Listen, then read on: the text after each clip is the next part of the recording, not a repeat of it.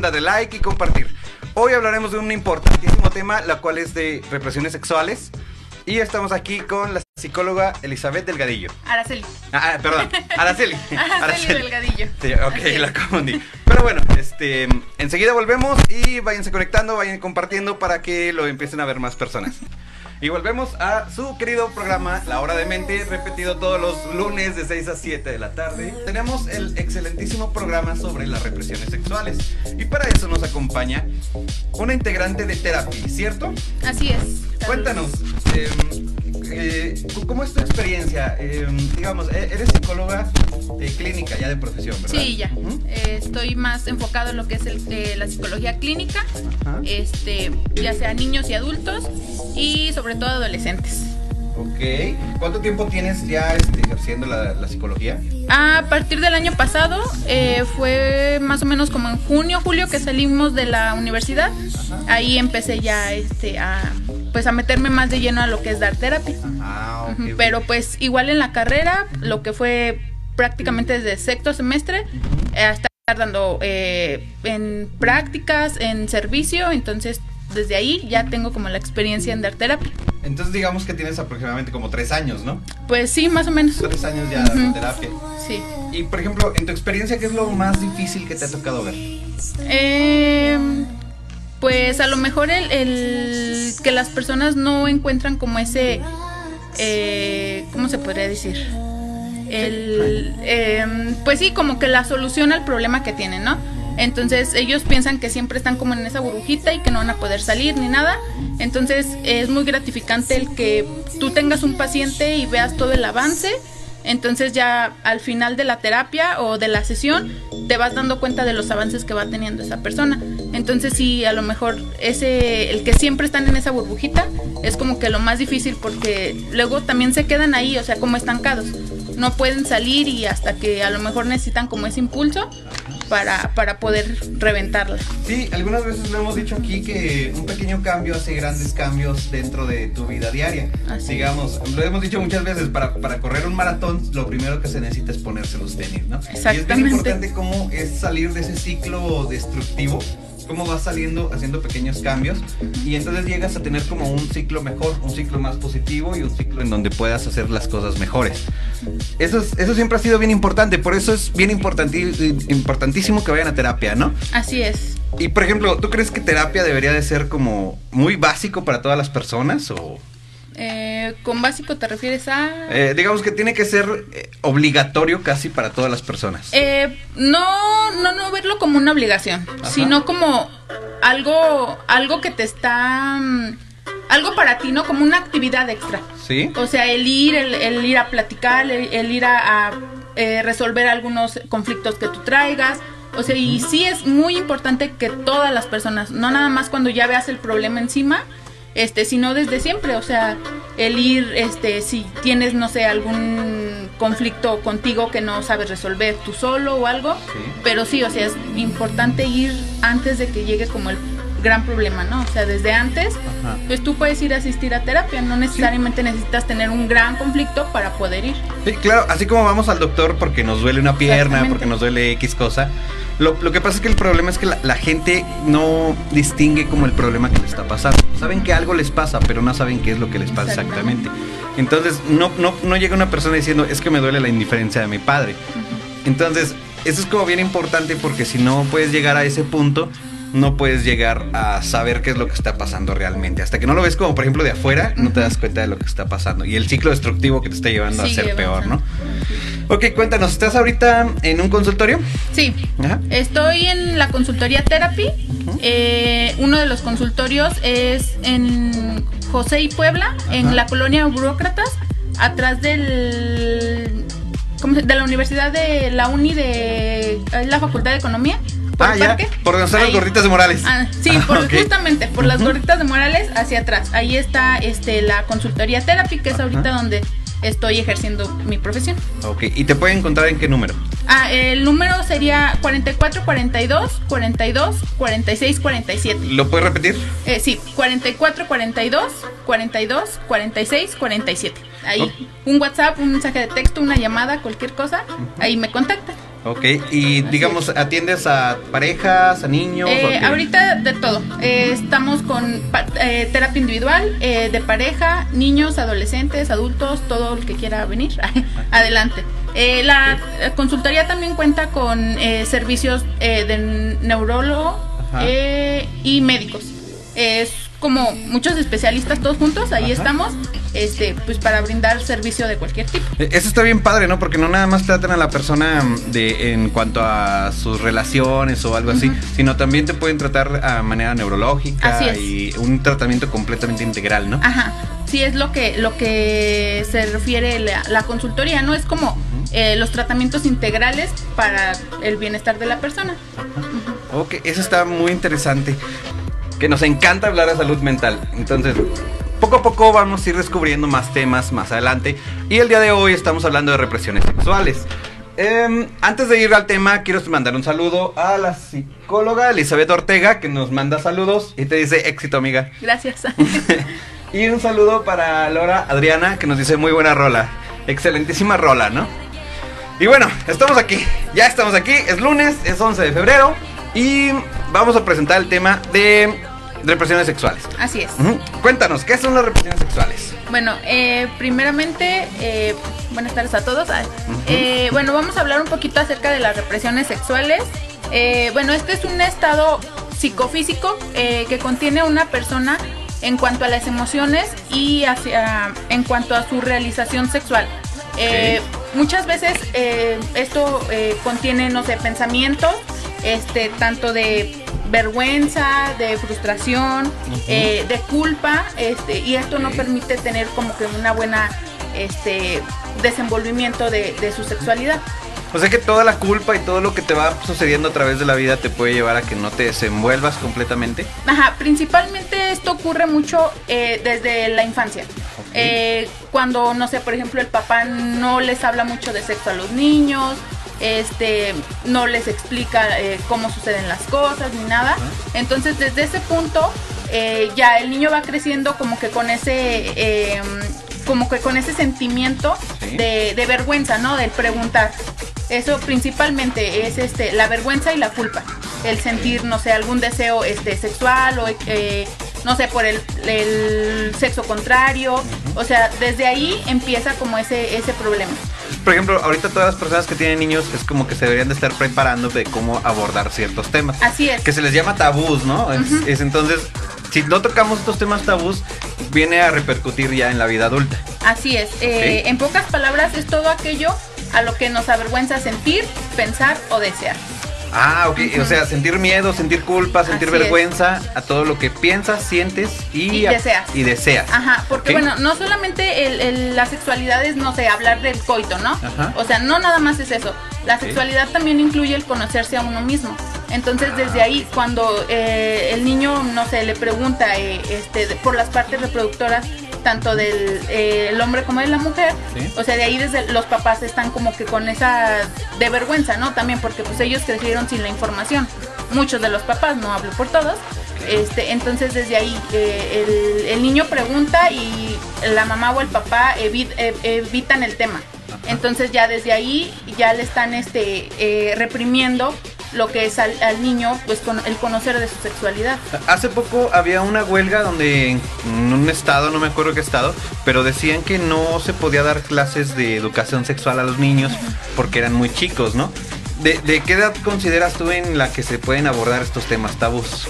Mm, yo creo en lo personal, eh, lo que es desde la infancia, no sé, 6, 8, 9 años más o menos.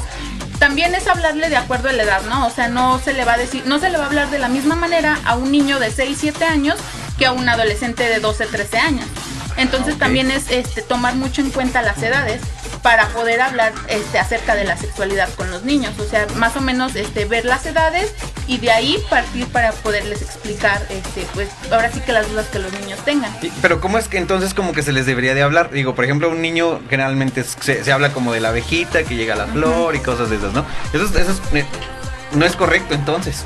Para mí, así hablando desde lo personal, yo creo que, que no, porque es luego eh, definiciones erróneas. O sea, al niño hay que hablarle este, de los nombres reales de los aparatos reproductores, o sea, el explicarle pasa tal cosa, este, luego sucede tal, vas a entrar a la menstruación en el caso de las niñas, este, o sea, hablarle las cosas claras, pero no hablarles más de los que de lo que ellos quieren saber. Muchas veces ellos nada más Ah, tienen, no sé, una simple duda y uno como papá se agarra, ¿no? A decir, "Ay, es que esto y esto y esto", y entonces pues ya no va. O sea, es como que la duda del niño y hasta ahí. Entonces, conforme va creciendo, se le va hablando más acerca del tema. Y, y llamar las cosas por su nombre. Exactamente. O sea, todas las cosas como son y por su nombre. Ajá. Y poco a poco se va Sí, o llevando. sea, de, como te decía en un principio, de acuerdo a la edad del niño. O sea, este, y de ahí se le va hablando, eh, y más que nada que el niño esté informado siempre, porque, bueno, suele pasar muchas veces que eh, los papás como por ese miedo de que ya sea, no sé, a lo mejor una sexualidad promiscua, este, pues todo lo que ahorita está pasando en la actualidad, ¿no? Embarazos, este, no deseados y todo eso. Eh, los papás muchas veces por eso no les quieren hablar tanto de sexo a los niños. Pero pues ahí es, o sea, algo erróneo, porque pues a, a los niños precisamente por eso se les debería de informar desde un principio, este, como que para que ellos vayan conociendo y conociéndose a sí mismos. El caso de los niños. Y ya, por ejemplo, Niños ya cuando son un poquito más grandes como adolescentes, Ajá. ¿Cómo es que entonces se les debería hablar y cómo, cómo deberían de abordar ciertos temas? Eh, bueno, aquí Digo, yo, ya... yo creo que es lo más difícil, ¿no? Hablar con adolescentes que hablar Sí. con niños. Con niños les puedes explicar un poquito mejor y ya lo entienden. Bueno, es que ya en este caso los adolescentes ya van teniendo como esas dudas un poquito más acerca de este de las relaciones con los otros. Eh. En el caso de niñas, de adolescentes, mujeres o hombres, Ajá. este ya sería un poquito más las dudas hacia el sexo opuesto. Ah. Entonces igual, o sea, hablarles este pues de las precauciones, de las consecuencias. De todo eso ya hablárselos un poquito más claros, que ya los adolescentes lo entienden un poquito más. Y, y de una forma como más relajada, ¿no? No tanto desde el punto de vista Sí. del castigo. Ajá, sí, que generalmente siempre es hacia el castigo, de que si haces esto te va a pasar esto y te va a castigar. Exactamente. Entonces mejor abordar el tema más tranquilo y mira. o sea, platicarlo y decirle obviamente que no es nada malo, es lo que pues en algún punto va a llegar, pero siempre, o sea, como eh, poniéndole esas precauciones. Y dándole las consecuencias si no se llevan a cabo las cosas, eh, si no se realizan bien. Ajá. Y por ejemplo, si ya son adultos, si ya son papás, por ejemplo, también se puede abordar ciertos temas. Sí, claro, eh, es- muchas veces los papás eh, se asustan como que con estos temas porque pues a ellos tampoco se les informó nada. O sea, los papás también crecieron sin saber nada acerca de la sexualidad, sin conocerse a sí mismos. Entonces también muchas veces por eso los papás pues no hablan con los niños, con sus adolescentes, pero pues también es importante que los papás informen, este, lean, eh, no sé, pregunten sus dudas hacia médicos, psicólogos, eh, eh, pues cualquier persona que les pueda dar esa información, ¿no? Ajá. Entonces, este, pues que se vayan informando y así, pues para poder hablar con sus hijos. Sí. Lo, lo importante que es hablar con, con, Sí. con, con los hijos, con incluso se puede, se podría, por ejemplo, de hijos hacia padres cuando los hijos ya son grandes. Sí, también. Sí, Ah, o sea, si el hijo ya está informado y pues le quiere explicar al papá también, claro que se vale. eh, eh, como te decía, muchas veces los papás como que se incomodan con esos temas, pero pues es que ahorita como, o sea, la sociedad debe de empezar a hablar de estos temas, pues para evitar todos estos, por ejemplo, ahorita lo que está muy sonado que son los embarazos en adolescentes. Ajá, Entonces, muchas veces es por eso. Es por eso porque no les informan acerca de su sexualidad y cómo se tiene que vivir.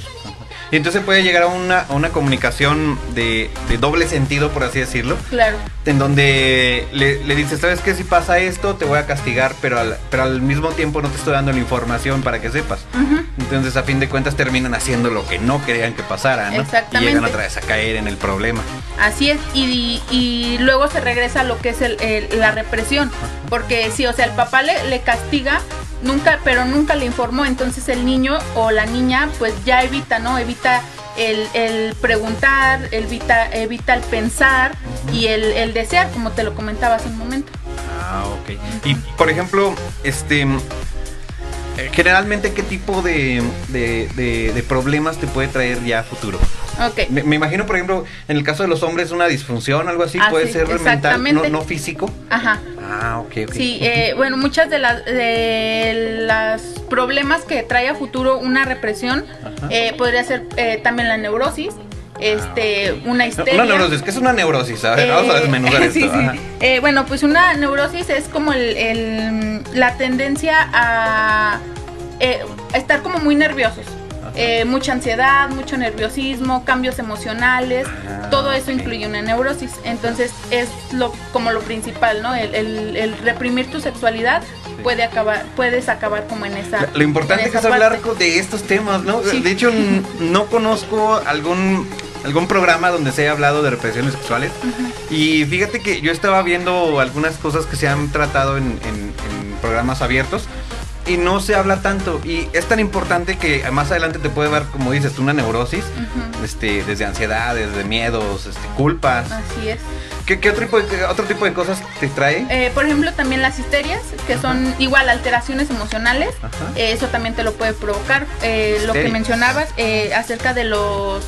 Eh, ay, perdón, eh, de la impotencia sexual. Ajá. También muchas veces, muchas veces ya las personas eh, que son adultas eh, tienen como este problema por lo mismo, o sea, porque en su adolescencia, en su niñez, fue demasiada la represión que tenían este por parte de los papás, por parte de maestros, que no se hablaba o que si el niño ya tenía la pregunta, este, no sé, acerca de eh, la sexualidad, Ajá. ya el, el papá le decía que estaba mal, que eso no se pregunta, este, entonces todo eso, Y se bloquea. sí, o sea, el, el joven, el niño se bloquea, entonces en una edad adulta ya no, o sea, no sabe cómo responder ante eso, ante lo que su cuerpo le está pidiendo. Ajá.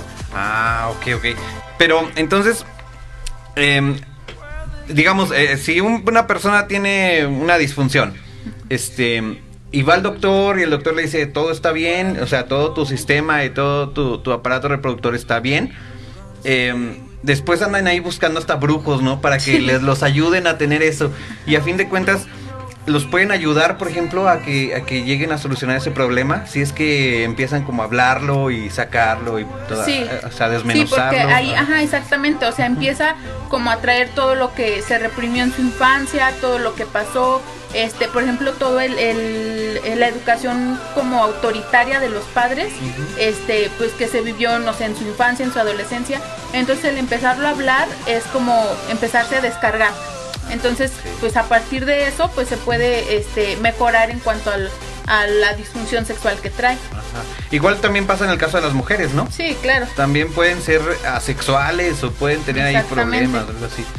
Ok, es muy muy importante, pero ahora vamos a una canción. Antes vamos a Puma Sandoval Cárdenas, súper guapa la expositora. Gracias. Y Laura Diana dice, se habla de la sexualidad desde el momento que empiezan a preguntar, indagar sobre la duda que tiene y enfocarse a ello. Exactamente. No poner información errónea. Ojo, es súper válido aceptar cuando no se sabe del tema. En ese caso lo platican y lo investigan juntos. Oye, esto también es importante, ¿no? Sí. Por ejemplo, si no sabe el papá sobre el, sobre el tema Exactamente. y el hijo está preguntando, ambos se pueden se poner a pone buscar. investigar y, ajá, o sea, ahorita ya pues el qué adolescente, qué niño no sabe acerca de me- moverles a las computadoras, ¿no? El internet y así. Entonces igual, o sea, aquí es este lo que tú comentabas, la comunicación de tanto de papá como eh, del hijo, el que el hijo no se le pregunte y si no sabe, bueno, pues se ponen a investigar.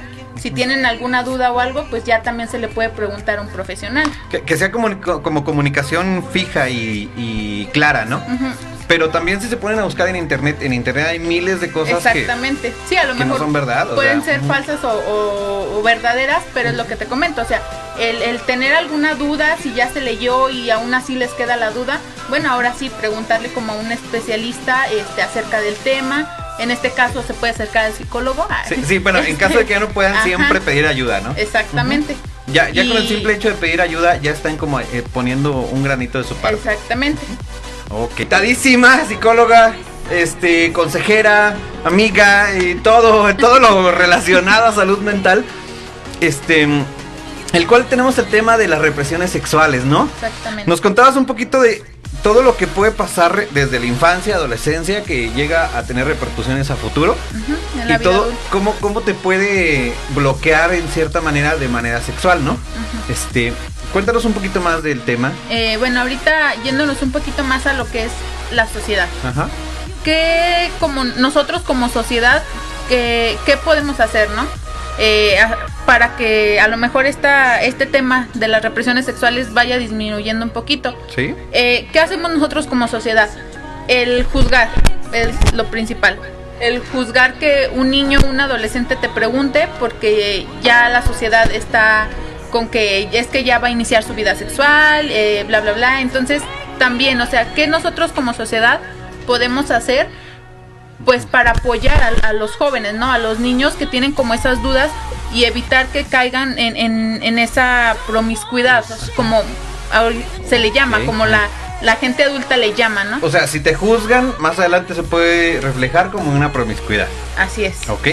¿Qué es juzgar? O sea, muchas veces se ha hablado de, de, es que me estás juzgando, es que te estoy juzgando, cosas así. Pero realmente, ¿qué es un juicio? Eh, bueno, es como el, decir, no sé, por ejemplo, un pacientito me decía o que me preguntaba acerca de por qué su papá no le puede hablar precisamente de esto, ¿no? De la sexualidad.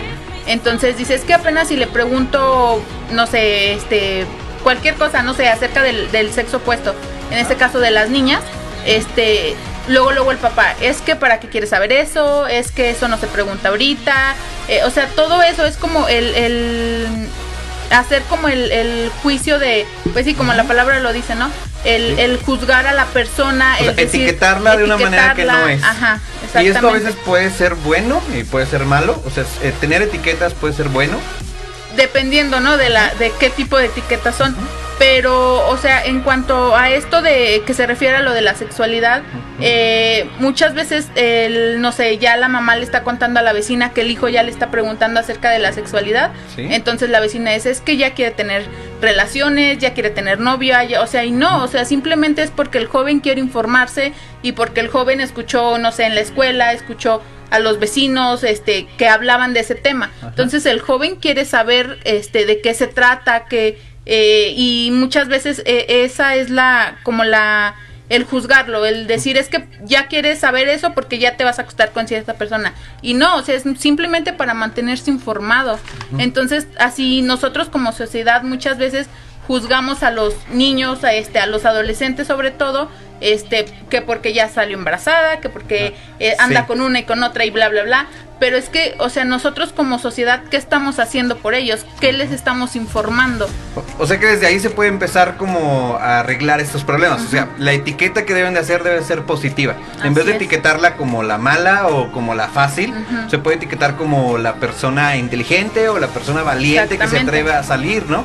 Que a fin de cuentas como es lo mismo, nada más visto desde otro punto de vista. Exactamente. Y si lo empiezas a etiquetar de una forma positiva, más adelante le puede hacer como que se desarrolle bien, ¿no? Y tenga una buena sexualidad. Exactamente, igual también en las escuelas. En las escuelas, eh, lo que me comentabas que eh, de la huelga, o sea, y es que, ah, sí. O sea, no, o sea, es es algo como muy este ay, muy negativo el querer que no se dé como esa educación sexual en, en, la escuela, en las escuelas, en las secundarias, porque pues es la única, muchas veces es la única información que los chavos tienen.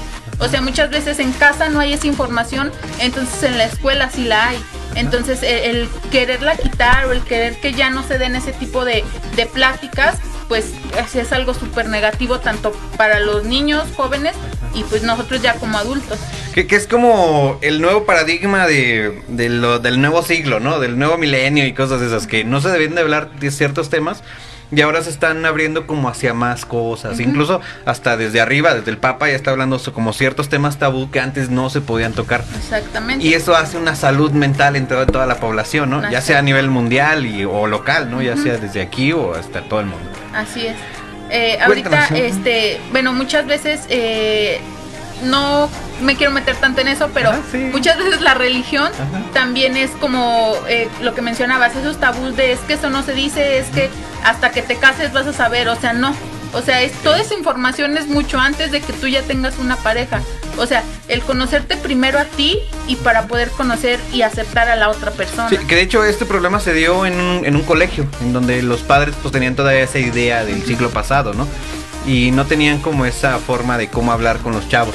Por eso mejor lo bloquearon y trataron de que no se dieran esos temas porque no sabían de hablar el tema. Exactamente. Entonces, ¿cómo lo haces de, de, esa manera? Pues, como lo decíamos, con una comunicación clara, efectiva. Y si no se sabe, pues buscar entre ambos, ¿no? Sí, claro, o sea, buscar como la solución a esa o esa respuesta a la pregunta que el niño te está haciendo o el adolescente.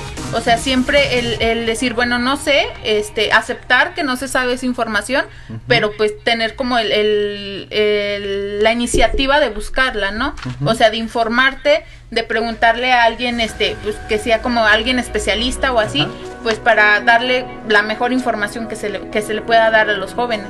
Ah, ok. Tenemos aquí algunas eh, preguntas. Dice Fers Robledo, excelente Lara, yo soy tu nuevo fan. saludos. Hola, saludos. a David Reyes, también nos manda aquí saludos. Y a Lora Adriana dice, se informa sobre sexualidad y la gente piensa que se fomenta a iniciar la vida sexual de manera temprana. Exactamente. Hay que recordar que es mejor la ¿qué? Que es mejor la prevenir que corregir. Lo menos que les puede pasar es un embarazo y también existen las ITS. Exactamente, ese es otro, otro tema muy importante. No solamente es un embarazo, sino una enfermedad también de transmisión sexual, que es súper importante evitarlas, ¿no? O sea, que los chavos estén este, informados acerca de que no nada más es un embarazo, o sea, también te puede dar una enfermedad. Es, que es el miedo número uno, ¿no? El embarazo. Así es. Pero realmente es más, más destructivo una enfermedad. Una enfermedad, claro. Entonces, también por eso, lo que mencionaba... Eh, Laura Adriana, sí. Ok, lo que mencionaba ella, o sea, sí, el, prevenirlo, ¿no? Y, y, no por informarlo ya estamos incitando a los niños, a los jóvenes a que tengan relaciones, o sea, no, los, los estamos informando para que tengan, eh, ya sea en su vida adulta, este, una, una, o sea, buenas relaciones, una, buena, vida. exactamente, o sea, que tengan una adecuada este, sexualidad, o sea, y que se cuiden y que estén informados, o sea, todo eso es como que ya informativo y desde antes. No, no, es como llevarlos a que tengan una vida sexual, sino, por ejemplo, lo que hablabas, de que no tengan este miedo a hablar en público o que no piensen que les va a pasar algo, que es malo. Ese es el principal tabú, ¿no? El, el, decir, es que si le pregunto a mi papá este por alguna relación sexual, por algún, no sé, información de preservativos, me va a juzgar eh, me va a decir que para qué lo quiero, que si ya quiero empezar mi vida sexual. Entonces es ese miedo y se lo guardan. Entonces así se lo se van guardando todo, o sea, lo que sienten, lo que piensan, el que si ya les atrajo, por ejemplo, en la en la adolescencia que ya se da mucho este el que empiecen a sentir la atracción por el sexo opuesto, entonces ya es el, el guardarlo, el reprimirlo, el no lo voy a decir porque me da pena, porque este me da miedo que me vaya a decir mi mamá, mi papá. Entonces desde ahí ya está reprimiendo tu sexualidad. O por ejemplo también eh, hace poco me contaban de un caso de una persona que no podía tener hijos y entonces fueron a ciertas clínicas, hicieron varios tratamientos y todo y no podían hasta que fueron a terapia. Y yendo a terapia empezaron como a desenvolver ciertas cosas que tenían en el pasado que los hacían pensar inconscientemente que estaba mal. Entonces llegaron como al punto en que se pudieron arreglar las cosas y a, los 15 días salieron embarazados, o sea, y fue algo como, como magia, ¿no? Como misterioso, nunca te das cuenta como de dónde vienen las cosas hasta que realmente lo empiezas a buscar. Ajá, y o sea, por ejemplo, ahí en ese caso empezaron como a descargar todo, a lo mejor ya sea la, en la pareja la chava o el chavo tenían como esa represión, ¿no? El reprimido el deseo este, de sentir, no sé, amor o sentir este, ah, el deseo por la pareja. Entonces ahí, o sea, se lo fue guardando, entonces a lo mejor ese fue el impedimento para pues no poder tener hijos, pero entonces en terapia vas descargando, vas sacando todo lo que tienes guardado, entonces pues ahí el ejemplo. Otro truco también que me pasó uh, mi, mi querida madrina, este, me decía que cuando no puede hablar de estos temas tabús con sus hijos, lo que hacía era comprar libros o comprar revistas o que hablaran sobre buena educación y se los dejaba en ciertas partes, o sea, ya sea en la, en, la mesa o cerca de su cuarto o algo así. Y tal vez los niños tenían como miedo a preguntar, pero entonces veían la revista y decían, ah, bueno, aquí me empiezo a informar. informando, exactamente. es como buscar esas estrategias, ¿no? O sea, por ejemplo, si el papá, si la mamá no, todavía no tienen como ese eh, confianza, a lo mejor se podría decir, o que igual muchas veces suele pasar que a los papás también les da vergüenza hablarlo. Sí. Entonces, este, pues si no, no puede o está como que en ese, eh, mm, buscando la manera de, de empezar a informarles, bueno, pues con libros, que sean buenos libros. Ajá, sí, que este, sean información clara, Que tengan una buena información y lo que te digo, o sea, de acuerdo a la edad. También este va, vamos a eh, tratar de ver qué tipo de libros les estás dejando, ya sean niños. Sí, para no va a ser un TV Notas, ¿no? Digo, claro, va a ser algo más. O sea, que sea alguna, ajá, una, una buena información, ¿no? Para que los niños empiecen desde ahí, este, pues a informarse, empezar a, a ver lo que está pasando con sus cuerpos, lo que les está pasando, este, no sé, hacia la otra persona, hacia lo que están sintiendo. Ok, ok. Cuéntanos un poquito más, este, ¿qué podría pasar? O, no sé, algún, algún, algún punto más que eh, Bueno, eh, ahorita les voy a hablar un poquito acerca, el, el enfoque que yo estoy manejando es el sistémico, que se basa lo que es en las estructuras familiares, ¿no? Entonces desde ahí también este, se puede poner como el, hablarlo como en familia, eh, ya sea por ah, ejemplo, te voy a dar ejemplos en, en base a adolescentes, ¿no? Entonces, el, el, que el adolescente se atreva a preguntar, se atreva a decir, este, oye papá, tengo esta duda, oye mamá, ¿qué pasa con esto? Entonces desde ahí que los padres se involucren este, en todas las preguntas, en todas las dudas que los hijos tengan. Entonces, este, bueno, ese es un, un, punto muy importante. En la consultoría este, también hay, hay este, servicios que se enfocan directamente en las familias no tanto en la terapia individual, sino familiar. Entonces, este, pues también es muy importante, ¿no? O sea, que si se tiene alguna duda o que si no se las pudieron resolver, o sea, se pueden acercar, se pueden acercar a un profesional a que le vaya como soltando, ¿no? Que es bien importante, ¿no? Arreglar toda la familia desde el núcleo para que entonces todos estén bien y puedan ser mejores dentro sí, exactamente, de la porque, por ejemplo, eh, ha pasado muchas veces que la familia, el papá es como muy autoritario, muy este... Em, de reglas muy pues antiguas. Entonces, en cuanto el adolescente o la adolescente quiera preguntarle algo, la mamá se no sabe como ese esa parte de le digo o no le digo. Si le digo, se va a informar, pero si no si y el papá se va a enojar, pero si no le digo, entonces ¿qué pasa con ese adolescente que ya no está informado? Ah, Entonces también hay que empezar como a estructurar esa parte en cuanto a reglas eh, dentro de la casa, o sea que también el papá como que disminuya, ¿no? Esa, ese tipo de reglas que no estén como tan autoritarias y, este que vaya un poquito como disminuyendo, como que eh, jugando, bueno no no jugando, sino como un poquito este a... que no tenga las, reglas ni tan rígidas ni tan flojas, ¿no? Que sea, que sean reglas claras y fijas. Sí, porque si también si hay muy, este, las reglas están muy flojas, este, también pues la hija, los adolescentes le sueltan poquito y van a hacer lo que quieran, o sea, no tampoco. También hay que tener como ese, ese rol de, bueno, yo, este, somos los papás, nos respetas y bla, bla, bla, pero también, o sea, el rol del hijo, ¿qué es el rol del hijo? También este respetándolo también a él. importante, o sea, que cada quien tenga su propio rol y que cada quien sepa qué es lo que debe de hacer. Exactamente, entonces desde ahí este ya el, que los papás vayan como que con esas reglas este y que los hijos traten de cumplirlas, pero que también cuando los hijos tengan como esas dudas, los papás puedan y quieran informarles. Ah, ok, ok. ¿Tenemos dudas? No. Recuerden escribirnos a la publicación aquí abajito pueden escribir todas sus dudas, comentarios, sugerencias, declaraciones. También tenemos un WhatsApp que es el 4445 419999. Y no tenemos mensajes, no. Ok. Entonces te pueden encontrar en Therapy, ¿cierto? Sí, exactamente. Ahorita estamos trabajando ahí. Eh, les vuelvo a pasar las direcciones por si quieren informarse o algo. Está en José Inés Puebla 195 en Colonia Burócratas, atrás de la Facultad de Economía. Ahí está, pueden comunicarse al teléfono 4443 990665, que es el de la consultoría, y el personal que es 4442 42 46 47. Ahí nos pueden encontrar para cualquier tipo de terapia.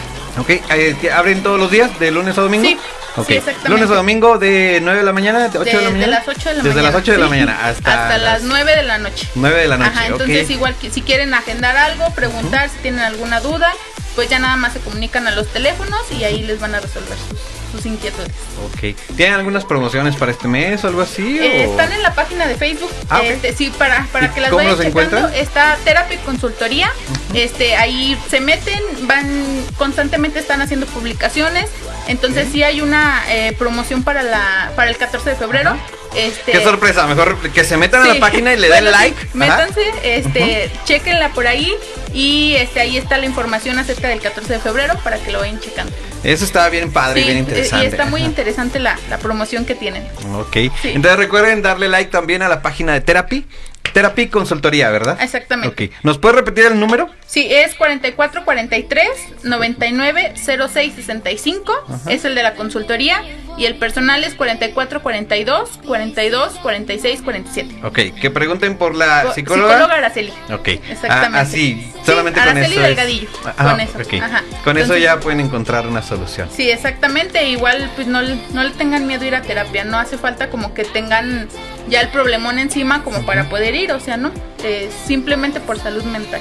Ah, ok. Exactamente. Sí, por salud mental hay que ir todos, ¿no? sí, así es. Porque también a veces no sabes ni qué es lo que está pasando. Sí, muchas veces a lo mejor estás como que con ese, ese problemitas de ansiedad, estrés, pero pues no sabes, no sabes qué es lo que en realidad te está pasando. O sea, tú te sientes de tal manera, pero no sabes lo que en verdad es. Entonces, pues sí, es muy importante que se vayan informando, ¿no?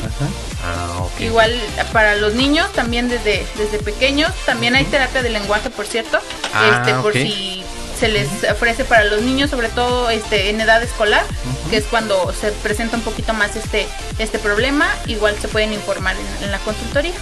Ok, ok. Pues bueno, ya saben, toda la información está ahí en la página de Terapia Consultoría. Y recuerden seguirnos como todos los lunes de 6 a 7 de la tarde en su excelentísimo programa La Hora de Mente transmitido a través de JC Radio. Y recuerden seguirnos el próximo lunes, ya que tendremos temas muy interesantes, los cuales vamos a ir descubriendo poco a poco. Y próximamente viene la nueva temporada. Eh, recuerden que estamos todos los lunes y nos vemos.